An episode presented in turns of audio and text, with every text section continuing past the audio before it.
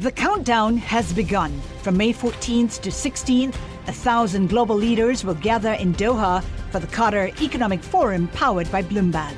Join heads of state, influential ministers, and leading CEOs to make new connections, gain unique insights, and uncover valuable opportunities in one of the world's most rapidly rising regions. Request your invite for this exclusive event at QatarEconomicForum.com.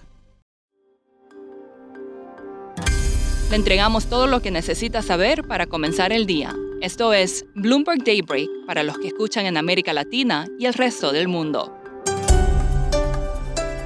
Buenos días y bienvenidos a Bloomberg Daybreak América Latina. Es viernes 21 de julio de 2023. Soy Eduardo Thompson y estas son las noticias que marcan el día. Los mercados apuntan a alzas este viernes tras fuertes bajas en el sector tecnológico ayer por decepcionantes resultados de Netflix y Tesla.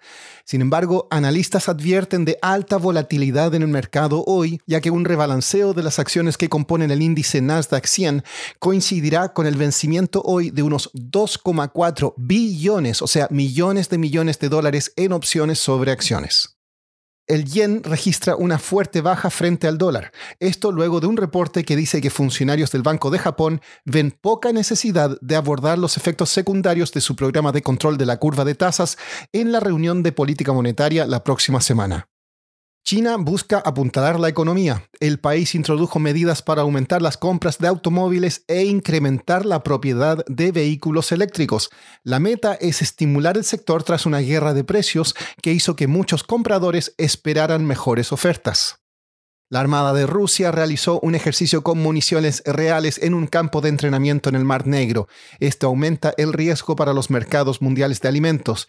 El precio del trigo acumula un alza en la última semana del 10% debido a temores climáticos y geopolíticos. En noticias corporativas, American Express informó resultados que decepcionaron a los analistas. La plataforma de criptomonedas FTX demandó a su fundador Sam Bankman Fried y a sus principales ejecutivos para recuperar dinero para sus acreedores. Y ejecutivos de Amazon, Meta y otras empresas visitarán la Casa Blanca hoy para hablar sobre medidas de salvaguardia por inteligencia artificial. Pasando a América Latina, el presidente de Ecuador, Guillermo Lazo, dijo en una entrevista con Bloomberg que planea emitir al menos seis nuevos decretos legales y buscar cambios importantes en el mercado de capitales antes de dejar el cargo a principios de diciembre. En Argentina, la atención está sobre un potencial acuerdo con el FMI. Funcionarios del gobierno y el personal del fondo podrían cerrar un nuevo acuerdo este fin de semana. El multimillonario colombiano Jaime Gilinski no la tendrá fácil. El directorio del grupo brasileño GPA dijo que su oferta por almacenes éxito no es satisfactoria. La venta de vehículos eléctricos ha crecido con fuerza en todo el mundo. En China representan una cuarta parte de todas las ventas. En Brasil, sin embargo, el crecimiento de este tipo de vehículo enfrenta una particular barrera, la enorme industria azucarera local. Diane Sousa cubre agronegocios para Bloomberg News desde Sao Paulo y escribió un reportaje esta semana que explica por qué los brasileños no están tan dispuestos a dejar sus amados autos a etanol.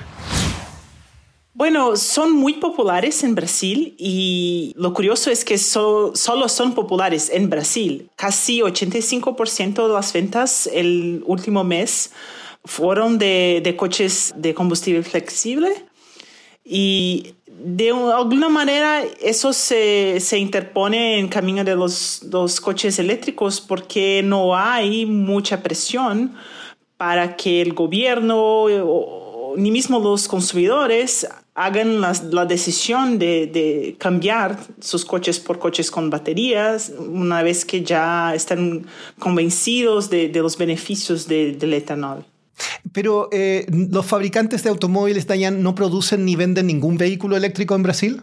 Sí los venden, pero en, el caso de los coches eléctricos, como que solamente funcionan con baterías, eso no se produce en Brasil. Se produce un tipo de híbrido, pero los coches a batería son totalmente importados y las ventas son muy, muy pequeñas, casi 0.5%. Entonces no es muy relevante.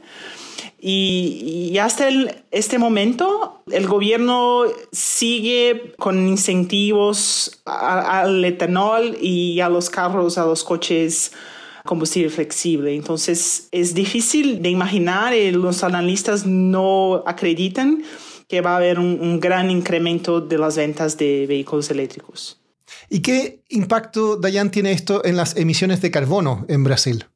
Bueno, es importante decir que los coches de combustible flexible, eh, ellos tienen emisiones más bajas en comparación con, con, los coches que solo utilizan gasolina, pero eso podría ser mucho mejor si Brasil estuviera con más vehículos eléctricos.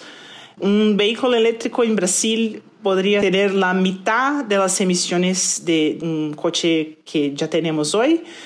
Y eso es porque Brasil tiene un suministro de, energía renovable que es relevante, como 80% de la energía de Brasil es renovable. Entonces, los coches eléctricos tendrían emisiones aún más bajas que, que las emisiones de, de los combustibles a etanol.